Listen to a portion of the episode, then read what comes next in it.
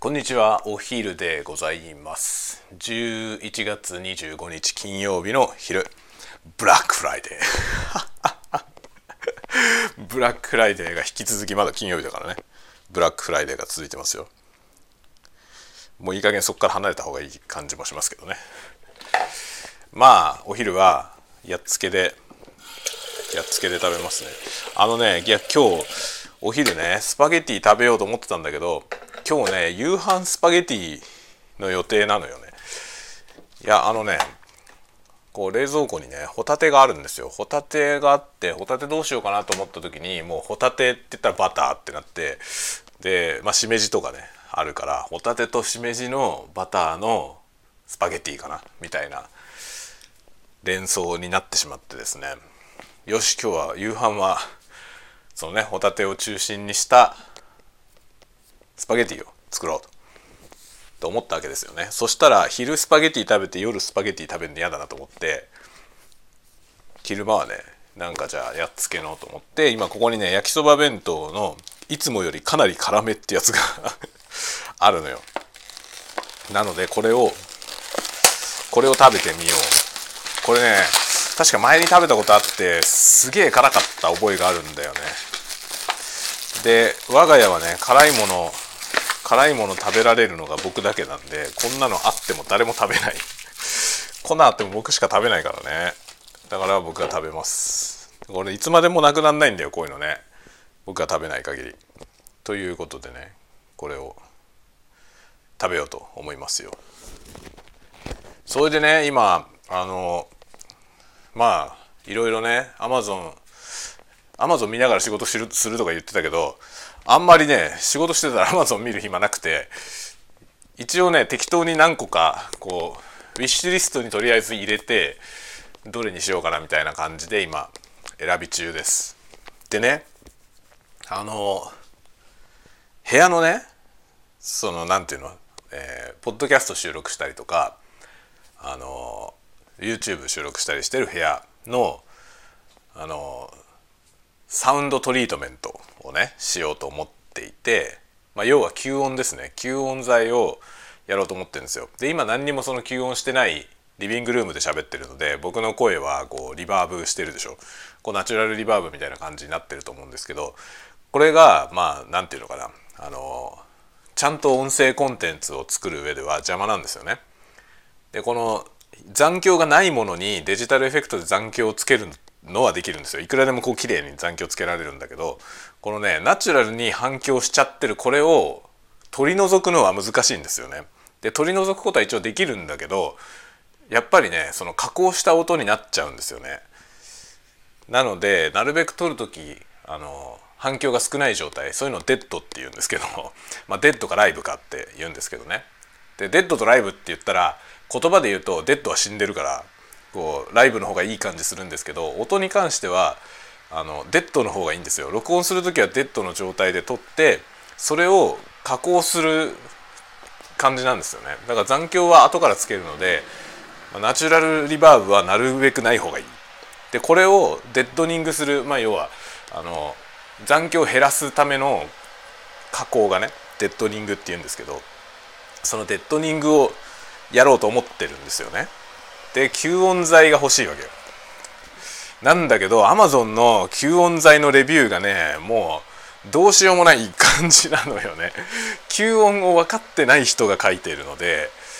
あのね吸音と防音を勘違いしてる人がすごい多いんですよ。で効果がないとか書いてるのね。なんだけどいやその効果っていうのは吸音の効果のこと言ってんの？それとも防音の効果のこと言ってんの？っていうのがそのね分かってて書いてるかどうかが分かんないんですよね。レビューがね。だからねレビューでなんか全然効果がないとか書かれてるやつが本当に効果がないのかが分かんないんですよ。非常に参考にならないですね。みんな防音と吸音を勘違いしすぎなんですよね。でひどいのになるとメーカーも勘違いして解説書いてるやつとかもあってもうそれは終わってますね。とりあえずそういうメーカーは論外ってことで外しますね、まあ、防音と吸音の違い分かんないで吸音材売るんじゃねえよって話だよね。本当にそういう感じです。で YouTube とかでもなんかそのね結構結構再生されてる動画でその自分で部屋を吸音してねやってみた効果がどれぐらいあるかをやってみたみたいな動画があるんですけどそれもね測定してるのは防音効果なんだよね。吸音じゃなくて防音の効果を測定しててでそれはなんか効果がありますとか言ってんだけど違うよっていうさそのその目的だったらやり方が違うんだよっていう話なのよね。で吸音材を部屋に貼ってそのねその部屋の外でその隣の部屋の壁からその中の騒音がどれぐらい音漏れするかみたいな測定をやってるわけですよ。でもそれは吸音材じゃないんだよっていうそのそれを減らしたいなら防音しなきゃいけなくてその吸音は全然効果が違うからそんな測定をしてもダメなんだよねっていう感じなんですよね。だからもう本当ね吸音と防音について分かってない人が多すぎてなんかその YouTube にも間違った情報がいっぱい上がってるしそのねレビューも全然分かんないんですよね。で中に結構ちゃんと分かってるっぽい人のコメントもあってそういうのを一応参考にしつつねで実際その商品がさどのくらい効果がありそうなのかをさあのレビューから 見極めないといけないじゃん。それがね本当に難しいんですよ。もちろんさその際限なく金かけられるんだったら最初から確かなやつを買えばいいんですよね。なんだけど吸音材のちゃんとしたやつってすごい高いのよ。でそんなにちゃんとしてなくてもいいんですよ。別にレコーディングスタジオをやるわけじゃないから。そんなにねそんなにシビアじゃないんだよね。あのアコースティック楽器の録音をするとかあのボーカルレコーディングをするとかこの歌のねを本格的にレコーディングをしたいとかそういう用途だったらかなりちゃんとした吸音した方がいいんだけど、まあ、僕言うても ASMR だから、まあ、ASMR はねかなり音は重要ですけどそこまでシビアじゃなくていいのよね。だからなるべくそんなに高くないもの別に最安値じゃなくていいんだけどなるべく価格を抑えてそれなりの吸音効果を期待したいのよね。でそうなってくるとさレビューがすごい重要じゃん。レビューがすごい重要なんだけどあのレビュー見ても何にも役に立たないんだよな。本当に全然ねなんか吸音と防音を混同してる話がすごい満載なんですよ。いやーって感じなんだよね。それはさって防音の効果を期待してるよねっていうねだから吸音材をねその買ってそれを部屋にね大量に貼ったけどその結局音漏れはなくなりませんみたいな全然効果はなさそうですとか書いてる人がいていやだってそういうものじゃないもんっていうさその防音効果じゃないからその外に音が漏れないようにしたいのに吸音材貼っても意味はないんですよね。そこんとこがねなんかあまりにも分かってない意見が多すぎてね。なんかもうちょっとなんかその商品説明のとこに書いとけばいいんだよね。防音ではないよっていうことを。分かってなくて買ってる人がすごく多いと思うんですよね。結局あれ貼り方によってもさ吸音っていうのは要はその部屋の中のあの音の反射をね抑えるものなんであの吸音材ってたくさん貼ればいいってもんじゃなくて貼り方があるわけですよねそのどこに貼るかとかそのどういう形状のものをどんな向きで貼るかによっても全然違ってくるんですよ。なので結構ランダムな凹凸があれば割と軽減できたりするわけですよね。だから多分あの皆さんもね賃貸に住んでる人とか経験あると思うんですけど賃貸の住宅を退去する時にさ引っ越しの荷物全部出すとさ家の中の残響がすごい増えるの分かりません？すごい増えますよね。あのやたら音が響くようになるじゃない。まあそれは逆に入居する時もそうなんだけど自分の荷物が一切入ってない状態の、まあ、まず内見とかで見に行くじゃない。その時の何も置いてない部屋ってすごく反響が大きいですよね。であれが物を入れるだけでだいぶ反響しなくなるんですよ。でそれは別にその音を吸収するようなものを置いたからじゃなくてそのね反射する方向がねこう乱反射することによっていろんな凸凹があるとさいろんな向きに反射するじゃない。でそれによってなんかその反響が増幅されなくなって軽減されるんですよね。だから部屋の中に硬いものしか置いてなかったとしても物が入ってると何もない時よりは残響が減るんですよ。でそういう効果があるんでなんかその吸音材もなんかいろいろ凹凸がついてるでしょ？でその凹凸がついてるやつをこう貼るんですけどその凹凸がついてる向きをいろんな向きに貼った方がこう効果があるんですよね。結構ランダム性が高い方がねその音の反射をいろんな向きに吸収できるのでだから全部例えばこう溝が入ってるタイプのやつを結構あのデモンストレーションの画像とかだとこう縦横縦横にこう敷き詰めてあったりとかねしますけどあれ全部同じ向きにやると効果が薄まるんですよね。でそういうなんかいろいろノウハウがいろいろあるんですよ。で僕もなんか別に専門家じゃないから分かんないけどでもそういうなんかね吸音って難しいんですよね要するに防音より難しいんですよ防音はとにかくもう何て言うのあの壁重い壁を つければ防音はできるんですよでもまあ防音の方がお金かかるけどでも吸音はなんかノウハウが必要なのよね。吸音の方はね。防音はとにかくもう音を外に出さなければいいんで。でも何しろ極端な話壁をコンクリート固めにすればいいわけよ。とにかくコンクリートの壁を分厚くすれば音が外に出なくなるじゃない。なんだけどコンクリート張りで内側を全部ガチガチに固めると今度内側の残響はひどいことになるんですよね。外には全く音漏れないけど。それでその内側を今度吸音するという。そういうことなんですね。吸音と防音は全然違うのよね。結構でもねその防音っていうののところに遮音と遮音っていうのは音を遮断する遮音ですね。遮音とその吸音をプラスしてね遮音足す吸音イコール防音みたいな書き方してるところもあってあるんだけどそれもまたちょっと違う気がするんだよな。吸音には遮音っていうかその防音の効果はないんだよね。まあ全然ないことはないけどそれを壁に貼ってあればさその壁のの厚みがね疑似的にちょっと増えるからその吸音材を貼ることによって防音効果がゼロではないけどでも限りなくゼロに近いんだよね。ほとんど意味はないですね。防音っていう観点から言ったら吸音材を貼っても意味はない。だから何をしたいかによってその防音と吸音って全然違うんですよね。要はあの内側でその自分がその部屋の中で音をきれいに聞きたい場合は吸音だし外に音を漏らしたくないんであれば防音なんですよ。あとその外からの音を遮断したい場合も防音だね。で防音の方がお金かかりますね。基本的には。吸音もやればあのなんていうの本格的にやればお金かかるけどでも吸音材はすごい最高級のやつを使ってやったとしても防音ほどお金はかかんないですね。防音はめちゃくちゃ金かかるね。というかあのちょっとやそっとでは多分防音できませんね。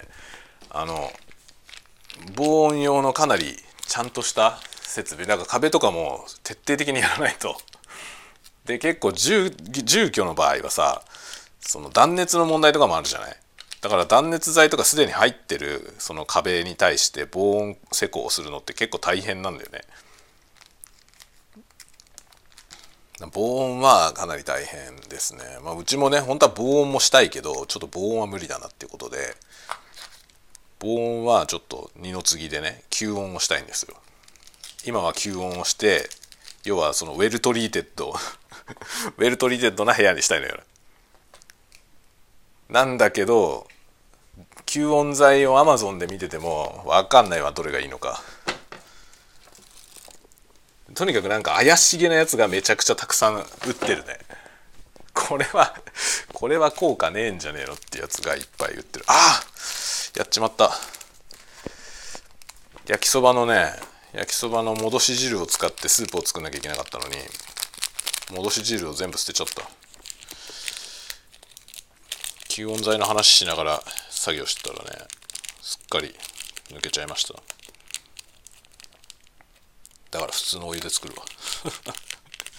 普通のお湯で作ります。いやそういうねまあアマゾンのデビュー。レビューって難しいよね。まあレビューって分かりなんていうのその結構さ参考になったりすることは多々あるんだけどもうどういう人がレビュー書いてるかによって全然そのとんちんかんなこと書いてあるケースもあってそれも悪気はなくてとんちんかんになっちゃってることもあるのよね。だ吸音のやつなんかは本当に吸音と防音の差を知らないだけで別に何の悪意もないんですよ結局。でそこにさミスマッチが起きちゃってるからあの売り手にも買い手にも不幸が起きてんだよね。それはなんとかなんないのかなってちょっと思うね。商品説明ちゃんと書きゃいいと思うんだよな。防音じゃないよって。あれさ結局のところさ売ってる側も間違って買われてそれでも売れりゃいいと思ってんじゃないのかな。でもさその結果結局その目的に合ってない買い方をされててまあ一応売り上げてはいるけど売り上げはね立ってるわけですけどそれによってさ客が不満を抱えてさああやってなんかマイナスのレビュー書かれたらなんかそうトータルで見たらその方がマイナスなんじゃないのって気がするんだよね。で明らかになんかさ全然効果がないとか書かれててそれはそれはなんかさメーカーにとってもね売ってる側にとってもマイナスだよね明らかにね。だって自社の商品さ間違った解釈で買われてそれ全然効果がないって書かれたらその僕みたいなさその本来の性能で買おうとして見てる人があ効果ないのかって思うじゃん。見て。効果ないのかと思ったらこのメーカーのやつやめようと思うじゃない。それってマイナスだよね。めちゃくちゃマイナスだと思うんだよな。だからミスマッチを避けるためにさなんか誤解されて買われないように吸音は防音じゃねえよってちゃんと書いた方がいいと思うな。防音効果はないよって書いた方がいいと思う。あれもさなんか書き方も良くなくてさその防音効果がないってことを書かないで防音ではないですみたいなことは書いてあったりするのよ。だ防音効果に関してはそれほど期待できませんみたいなさもさなんかちょっとは効果あるかのような書き方がされてるのよね。だけどさちょっとは効果あるってものすごいちょっとだからね。正直だから僕が今ねその自分の部屋に吸音をやろうとしてますけどそこをフルに吸音したとして、まあ、かなりデッドな状態にしたとしても外への音漏れって多分全然減らないと思うんだよね。多分全く減らないんじゃないかな。まあ僕がこれからその施工しようとしてる部屋にはピアノが置いてあるんだけど生ピアノがね。でその生ピアノをそこで弾いててまあガンガン音漏れするわけですよね。だけどそのピアノの音漏れは多分減らないんだよな。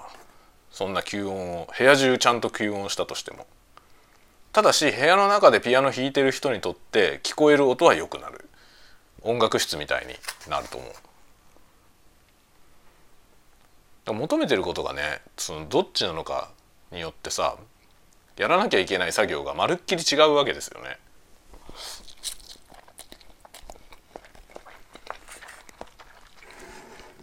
せっせと吸音材を貼ってそれで部屋の外から騒音騒音計でさその騒音レベル測ってたりするわけよ。YouTube の動画とかでも。いやそれはさそれは違うよねっていうね。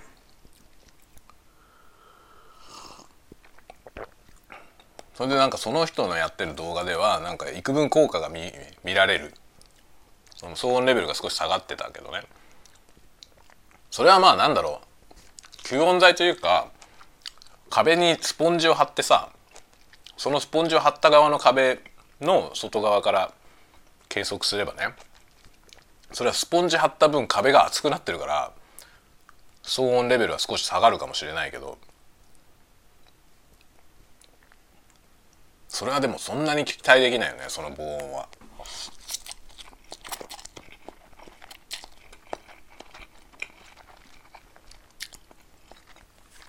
それだったら壁一面に防振ゴムでも貼った方が多分効果ある。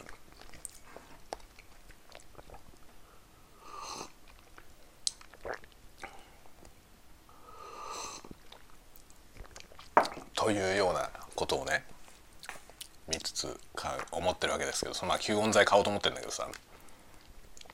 ただねブラックフライデーの対象商品になってるやつはあんまり良さそうなのがなかったね。これが良さそうかなと思うやつはそのねセール対象品じゃなかった。まあそうだよね。まあそうだよねと思った。あとね買わないけどチェックした中ではねあのマイク類。コンデンサーマイクとかはなんか結構いい商品がブラックフライデーの対象になってましたよ。だからなんか今後ポッドキャストやりたいとか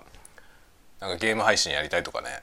そういう人はぜひチェックしてみるといいと思う。なんかかなりお買い得でしたよ。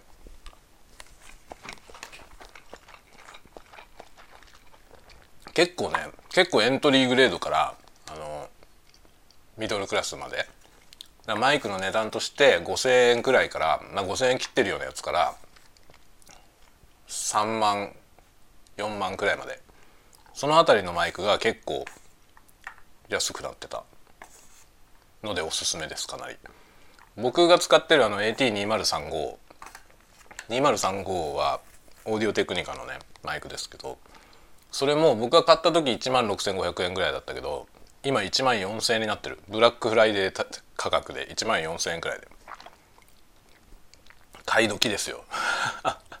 買い時だと思う。あと手話のねあの結構あのゲーム配信のめちゃくちゃ売れてるやつとかも安くなってたね。配信用のマイク探してる人は今買い時ですよ。お手軽に始めたい人は FIFINE がおすすめ。 FIFINE のあのマイクアームがセットになってるコンデンサーマイクがあるんだけどあれが超おすすめです。コスパが最強ですよ。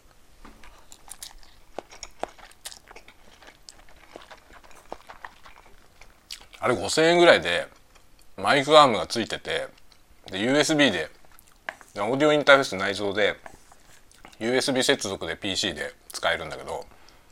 音は結構いいし、まあ、ノイズレベルもちょっと低いしね。まあそれはもちろん高いやつと比べちゃダメだけどあのなんだろうそこそこのマイクでゲーム配信とかでねそれぞれそのそこそこのレベルでやりたいなっていう人は FIFINE がおすすめすごいすごいコスパがいい。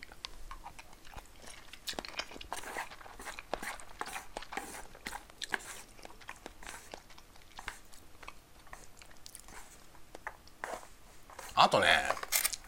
何が安かったかな Blue Yeti は安くなってなかったんだよな。対象になってなかった。このかなり辛いかなり辛いやつはねかなり辛いよ本当に。かなり辛いって書いてあったけどその名に恥じない辛さだわこれ。ちょっとね今冷たい飲み物がないときついわ。今ね中華スープはあるんだけど中華スープ飲みながらじゃちょっと辛いからちょっと。このね混ぜるだけのボスのね割るだけカフェベースってやつ。これのね焦がしキャラメルを牛乳で溶いてこれを飲みます。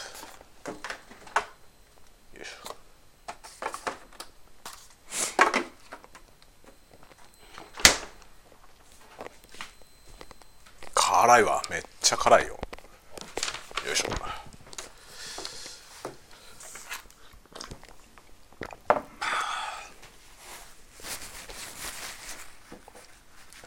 何の話だっけ？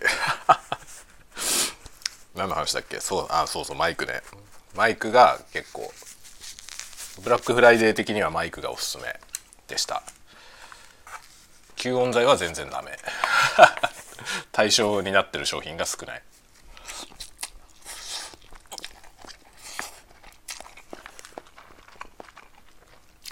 あとはあんまりなんだろうな。ああと一応見たのはキーボードキーボード買わないけどキーボードはちょっと見てみました。リアルフォースがね軒並み値引きしてたよ。リアルフォース欲しい人も今買い時じゃない。10%ぐらい引いてましたね。まあ、リアルフォースもね元が高いから10%割引するだけでも結構2 3 0 0 0円安くなるんでおすすめですよ今。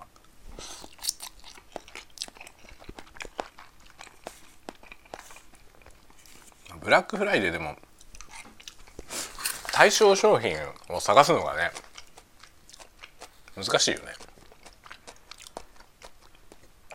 なんかカテゴリーで分かれてんだけどその欲しいものがどこのカテゴリーにあるかが分かりにくいんだよね。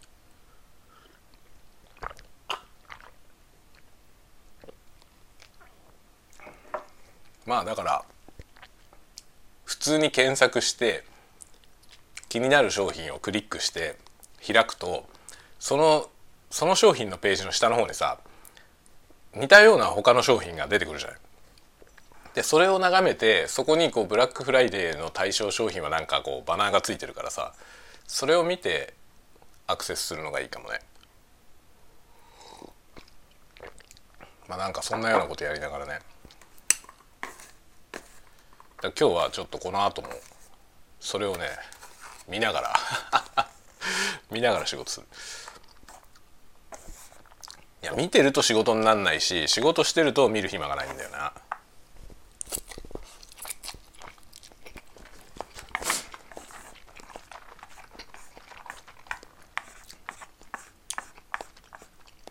あとねあそうだ明日ね。明日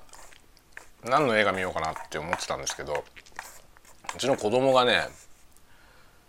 上の子がね「すずめの戸締まり」を見たいって言うんで僕は「すずめの戸締まり」もう見たんだけどもう一回行ってこようと思います。明日は子供連れて。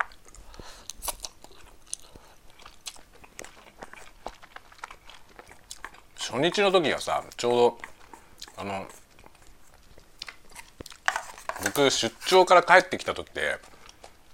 で原稿を書かなきゃいけなかったからもうね子供と一緒にとか行けなかったんですよね。帰りにもう映画館に寄ってきて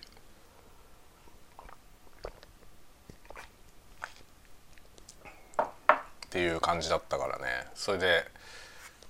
うちの子がね「えー、って 父さんもう見ちゃったの?」みたいな「見たかったのに」って言うから「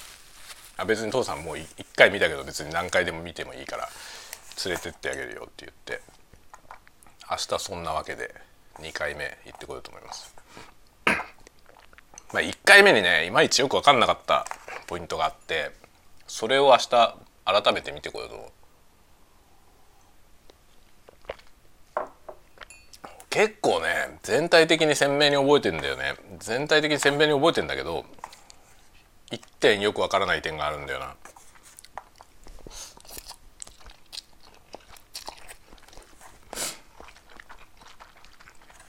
それを明日ねそこを重点的に見ていきます。どっかでどっかでなんか見落としてんじゃないかっていうことをね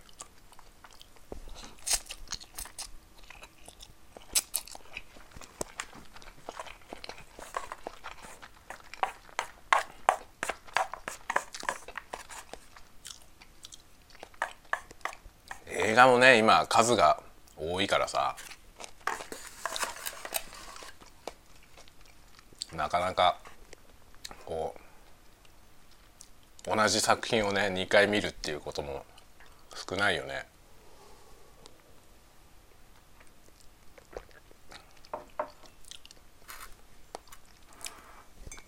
今までね一つの映画で映画館で何回も見た作品っはね最高同じ映画を映画館で3回見たのが最高なんですけど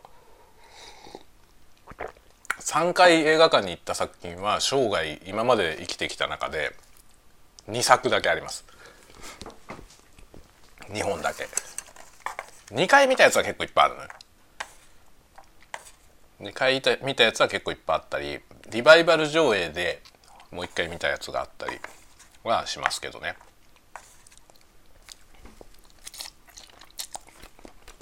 3回見たのは本当に2本だけだ。で3回映画館で見た作品は2本とも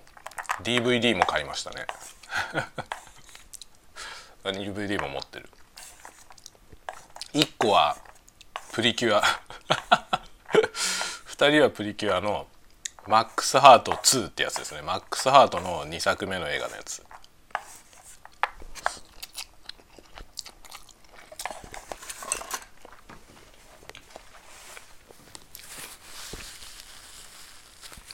なんかあのフェニックスの赤ちゃんみたいなやつ。拾う話。雪空の友達だったかな。あれは良かったですね。あの映画めちゃくちゃいいよ。プリキュアの映画のマックスハートの映画って2個あるんだけどその2作目の方ですね。1作目より2作目がはるかにいいよ。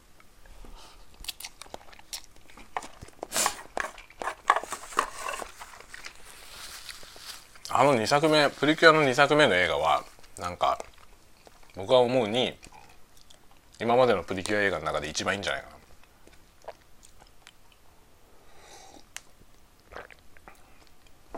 3回見に行った。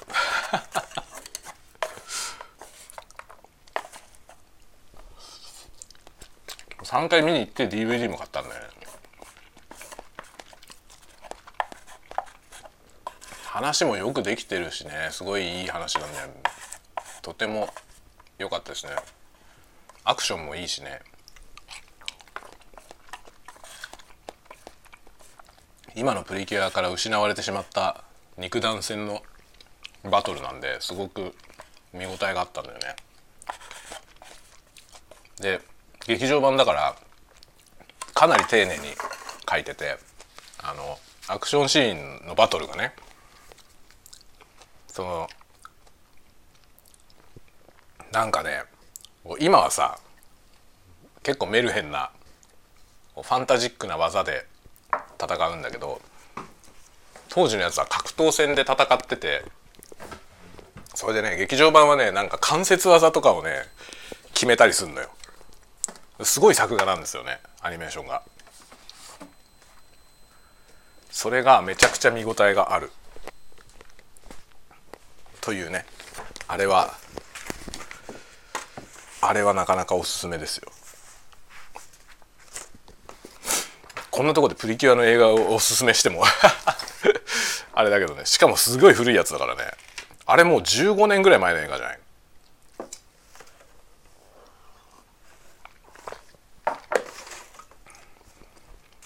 もう多分絶版だよねあんなもん。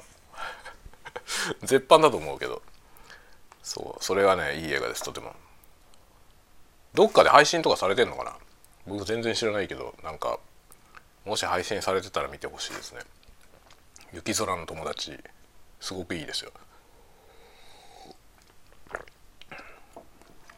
あとねもう一個は立ち食い死列伝。立ち食い死列伝はねまあマニアックな映画なんで全然万人向けじゃないですね。すごい好きだけど僕は。で映画館に3回見に行ったんですよ。映画館3回見に行ったんだけどその公開してる間もね公開期間も短かったんですよね。変なマイナーな映画だからさ。でその短い上映期間の僕は初日と真ん中の日と最終日と3回見に行ったんですよ。で全部客が僕一人でした。3回見に行ったんだよ。しかも初日に見に行ったんですよ。初日に見に行ったのに客が僕一人だったの。ひどくない？ひどいよね。立ち食い死列伝のあのほんとね立ち食い死列伝を映画館で見たそこの映画館で見た人僕しかいないんじゃないかって思うぐらい初日中日最終日って3回見に行って3回とも一人ぼっちだったよね。で DVD は初回限定版をその発売日に買いましたね。もうそれから何回見たか分かんないよ。本当に大好き。めちゃくちゃ面白いけどね。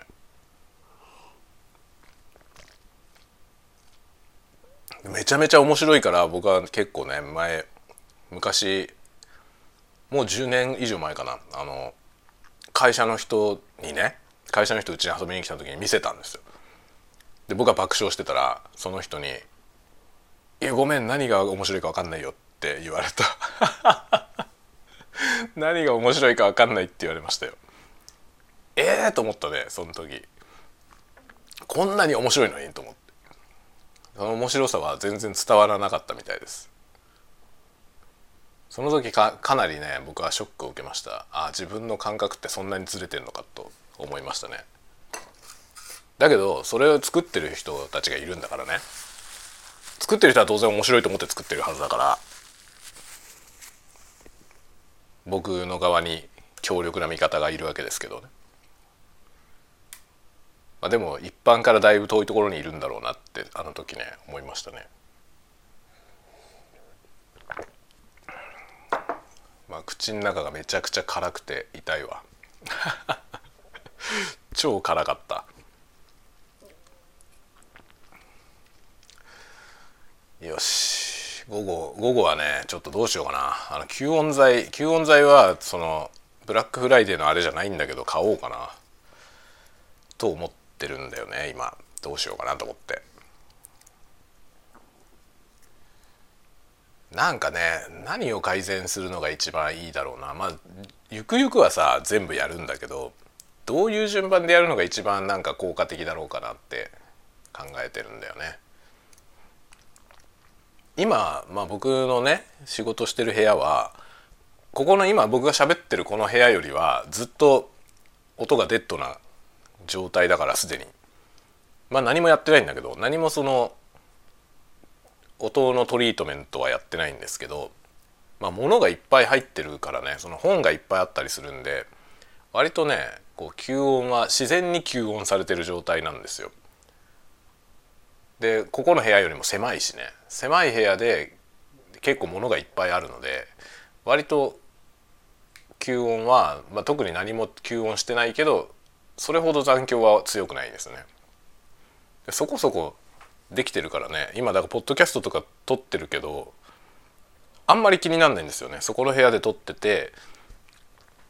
特になんかその残響を軽減するようなそういうものとかも処理も一切かけてないんですけどそれでもあのくらいの感じで撮れてるのでまあ吸音に関してはそんな急務ではないのよね。やりたいけどやりたいけどそんな急務ではないですね。ただやっぱりねこう手をねパンって叩くと幾分残響があるんだよね。だから多分 ASMR 撮る時にはあそこはねももうちょっと吸音したらその方がなんかすっきりするかなっていう気はしてますね。このね手手叩くとさちょっとここでも叩いてみるか。わかる？こう響くじゃない？でこれがその録音されてしまうとこれ取り除くのすごい大変なのよね、まあ、一応デジタルエフェクトでこういうデリバーブっていうねあのリバーブを取り除くやつあるんですよ。ナチュラル残響のそのデリバーブリバーブ部分をまあデデするわけだよね。デするってのも変だけどさ。まあクレッシェンドデクレッシェンドのあのデですよね。その逆って意味ですよね。そのデリバーブってやつがあって、まあ、デリバーブをかければ残響を軽減できるんですけど、まあ、結局のところやってることってあれあの周波数帯域とねその音量レベルでの範囲で削るっていう、まあ、ノイズノイズリダクションの一種なんですよ。そういうやり方をしちゃうんでそのね残しておきたいこのシグナルの成分も削れちゃうのよね。まあノイズリダクションは全部そうですけど一般にノイズリダクションは全部そういう要素があるんですけどそのねまあシグナルノイズでさノイズだけ消したいけどノイズだけは消せないから結局そのなるべくノイズの成分だけを消すように調整するんですよね。だけどシグナル部分も削れちゃうからそのねノイズがいっぱい入ってるとそれを消すのには結構積極的にノイズリダクションかけないといけないじゃない？そうするとシグナルの音も変わっちゃうんだよね。なのでノイズリダクションはいろいろいいものが出てるんだけどだからノイズがあってもいいってことにはなんないんですよ。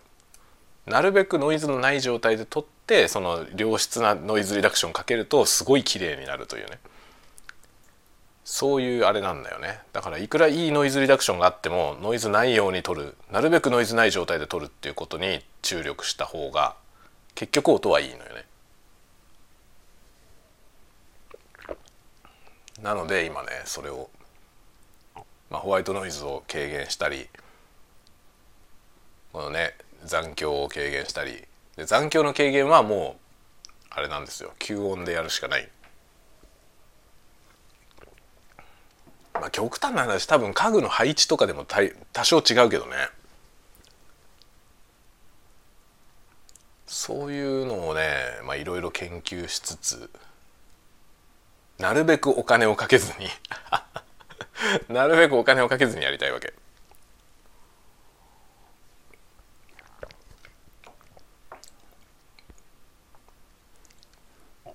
まあでも吸音材とかはね一回やっとけばしばらくねそんなに交換しなくても大丈夫だと思うんだよねあんまり安物を使うとボロボロになっちゃうかもしれないけどね。で吸音材は形状が結構大事だからその例えばボロボロになっちゃって崩れちゃったりとかねそのウレタンが崩れたりして形が変わっちゃうと効果が変わっちゃうと思うんですよね。そうなったら交換しなきゃいけないな。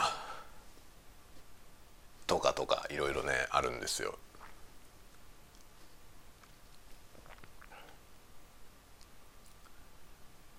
まあなんか部屋の壁に毛布貼るとか 毛布貼るとかなんかその部屋の中に毛布干すとかでもそれなりに軽減はされますね。まあ、反射がちょっとね防げるので今部屋の中にカーテンがあったりするからカーテンってあの窓につけるカーテンじゃなくて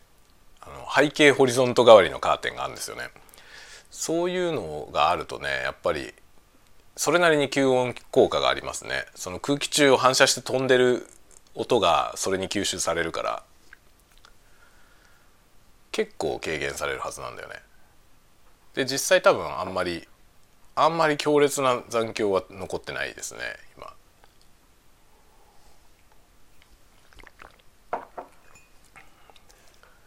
ああ。なんとか食べましたよ。さてあと午後のあれですけどね。そうだあのね先週先週のノートまとめノート書いてないんだよ。まとめのノートしか書かなくなったのにそれすらも書いてないってねもうどうなってんだって感じなんですけどね。先週のまとめノートまだ書いてなくてそれ書かなきゃいけないんですよね。本当は20日の日に出さなきゃいけなかったやつ。20日の日に13日から19日までのまとめノートをね本来は出さなきゃいけなかったんですよ。なんだけど1週間経っちゃったんだよもう。もう25じゃん今日。でまたあさってにはさ27日にはこの20日から26日までの分を出さなきゃいけないのよね。何してんだよって感じだよね 本当に。何してんだよ本当に。どうなってんだろう僕。全然ノート書く暇ないんだよな。なんでだろ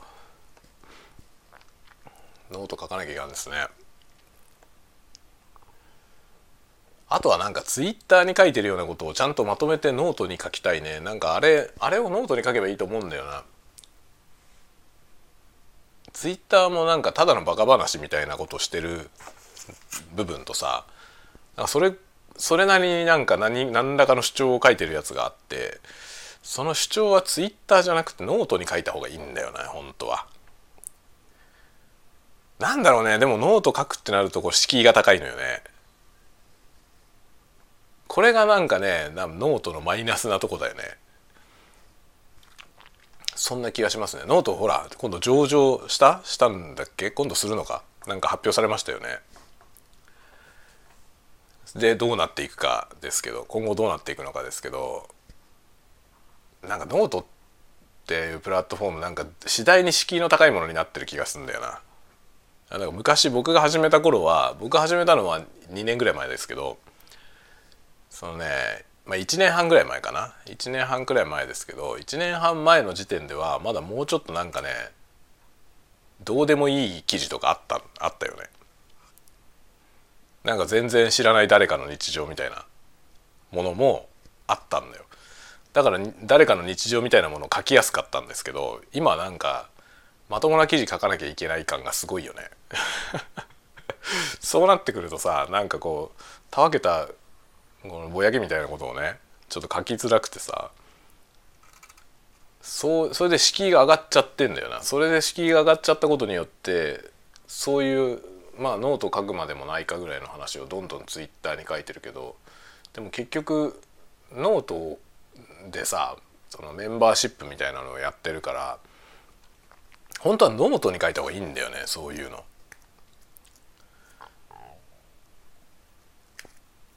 そうなんですよ。そこが難しいとこだよね。メンバーシップだからいいか。メンバーシップのメンバー向けにだけだったらね別にまとわりのないコンテンツでもいいかって気がするんだけどむしろそういうものを見たいと思ってくれてる人があれに参加してくれてると思うんで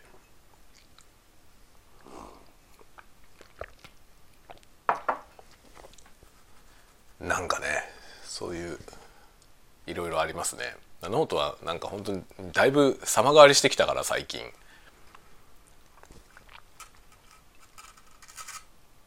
あとなんかさあのなんだろうあのレコメンドの仕組みちょっと変わったっぽいですね。あれ僕がなんか僕も言ってたけどさ僕のが言ってたからじゃないけど僕正式に意見を出したわけじゃないんですけどあの僕のねツイッターであのノートのさ過去の記事を自動的にツイートするようにしてんですよね。シェアするツイートをね。でそれはもうボットがやってるんですよ。ボットが勝手にツイートするようになってて。でそのツイートする内容はテキストのリストになってて。でそこに足しとけばその中からランダムで選んでピコってこう8時間おきにあれツイートするようになってるんですけど。ああいう風にしてあるのでそのね時々その古い記事をツイッターでツイートするじゃない。で8時間おきだから結構1日に3回ね。で8時間おきってまあ昼夜を問わずさ、まあ、大体朝昼晩みたいになるじゃない。そうすると結構その起きてる時間帯があのいろんなタイプの人夜型の人も朝型の人も何かしら目撃する可能性があってそれによってねなんか古い記事読んでもらえるんですよね。あれでツイートすると。で読んでもらってそこにコメントくれたりとかね好きがついたりとかあるんですよね。だからあれ公式でやったらいいんじゃないって。っていうね。まあだからレコメンドのとこにその最近のじゃない記事も出したらいいんじゃないって思ってるんですよ。結局そうやって出せばさ読んでくれる人いるんだよね。ツイッターにツイートすれば読んでくれるわけだから。でもあれほっとくと全く読まれないんですよ古い記事。あれなんなんとかした方がいいと思うんだよねで結局さそのノートの記事はさその僕がねそのハードルが高いと思ってるぐらいみんな割とちゃんと書くじゃない記事。ってことはさその古い記事の価値が下がんないんですよ。ちゃんと書いてあるからね。ちゃんと書いてあるものがいっぱい多分埋もれててその埋もれてるものを時々掘り返してシェアしてくれればさ、まあ、公式のアルゴリズムでそういうことやってくれれば読まれると思うんですよね。もうちょっと。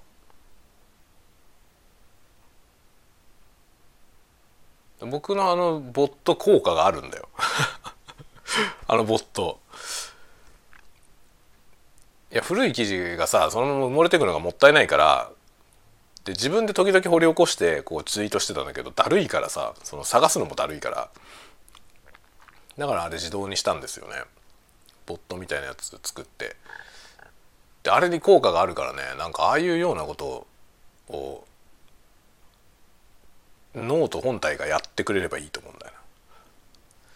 で最近どうもやられてるっぽい気がすんだよね。なんか古い記事にさよくわかんない好きがいきなりつくことない。なんかそのたまにそういうことがあって僕が自分でツイートしてるその古い記事のね過去記事自動ツイートじゃないやつに反応が来ることがあるんですよたまに。ごくたまに。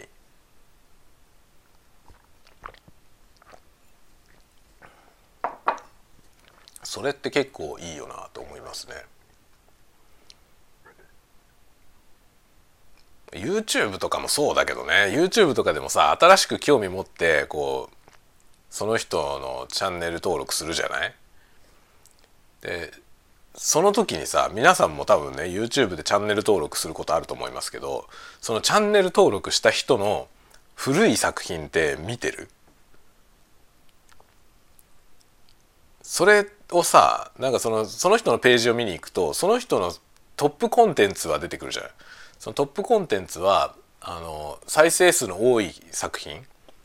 なんですよね。あとね本人が作って置いてあるプレイリストとかもトップに表示されるんですよね。そういうのは多分見やすいけどそうじゃないやつ埋もれてるじゃない？そのその人の作ったそうじゃないやつ埋もれてるやつをなんか適当に出してほしいよね。こう普段さそう見てたら次のおすすめですよのところにまだ見たことないやつを出してほしいよね。なんかねいつしか見たことあるやつばっかりになるのよねそのレコメンドが。だけどその人の作品って他にもまだまだいっぱいあるんですよ。でまだまだいっぱいあるのになんか出てくるやつは特定のものばっかりなのよ。でそれは多分キーワードとか今見た動画とのその関連性みたいな似たような動画とかそのそういうことになってるでしょ？きっと。これが好きな人はこういうのも好きですよみたいなそういう統計によってあれ多分レコメンドされてくるんですよね。そうじゃなくてその同じ人が作ってるやつのまだ見てないやつを出してほしいのよ。そういう機能ないのかなだから結局さすごい大量にもう長いこと活動してる人なんかだとさすごい大量に動画あるじゃない。でそのすごい大量の動画の中から自分がまだ見たことないやつを探さないといけないんですね。それが結構大変なのよ。あれをなんかさレコメンドのとこに出してくれるといいのになそしたら見たことないサムネとかが出てきたらあれっつって見るじゃない見たいよね。で結構もう僕はねがっつりハマった人に関してはあのねビデオっていうところ行くとさその人の上げてるビデオ全部見れるんですよね。でそのビデオタブを開いてで相当逆順にするんですよ。古い方から並べんの。それで一番古いやつから順番に見るっていうね。をやりましたね。めっちゃ好きな人に関してはそうやってほぼ全部見た。そうやって全部見た YouTuber はね3人くらいいる。3人くらいはねいますね。そうやって見た人が。いやでもそういう人はほとんどいないしそんな時間があんまり取れないよね。今ほんとみんなさみんな暇じゃないしコンテンツ作る人が増えたおかげであの本当にさ1億総クリエイターとか言ってるけど1億じゃないんだよ。もう日本だけの話じゃないから。60億クリエイター。60億クリエイター時代だからさコンテンツ有り余ってるじゃん。そうするとさもうなんかとてもじゃないけど全部なんか見切れないわけよね。でその中でその今重要なのって多分リコメンドの仕組み。多分そのねリコメンドの仕組みに我々は踊らされてんだよね。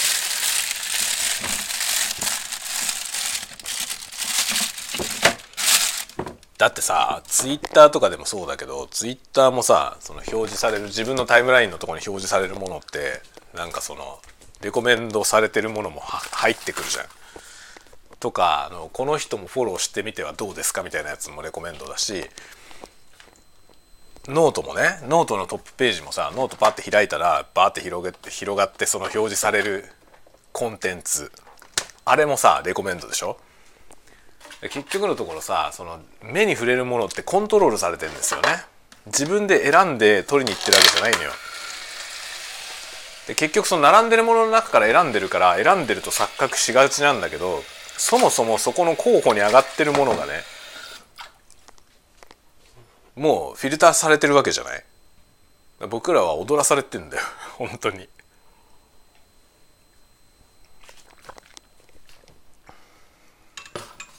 だから作る側としてはいかにそのレコメンドの仕組みに乗っかれるか。仕組みがレコメンドしてくれるようなものを作る。してくれるような作戦を練るみたいな。そういうことだよね。それを上げていかないと結局見られないし。視聴者も増えない。結局だからノートのもそうなんだけどさノートでファンを作るのも難しいし YouTube でねチャンネル登録増やすのも難しいよね。結局レコメンドシステムを味方につけないとダメなのよ。難しいよね本当に。ちょっとね来年はそこのところをしっかりやりたいと思っている。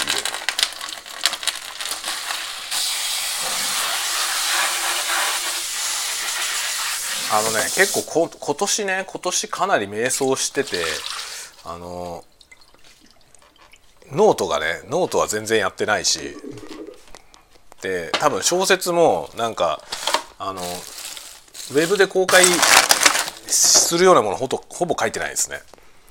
になっちゃってるし YouTube も今止まってるしいろいろ全部止まってるのでちょっと年明けには動かしますということで ちょっとね頑張ります。でそのための準備も兼ねてブラックフライデー。ブラックフライデーをね楽しみましょうね皆さん。よしじゃあこれから午後の午後の仕事をしつつブラックフライデーを楽しみたいと思います。ちょっと今ね階段を降りてってます。なんか残響感が少し変わるでしょ。それでこう自分の部屋に帰ってくるとこういう感じなのよ。自分の部屋のところのこれ仕事部屋のとこはこんな感じなんですね。だから上よりは幾分幾分多分デッドなんだけどそれでもまだまだ残響あるね。これをなんとかしたいね。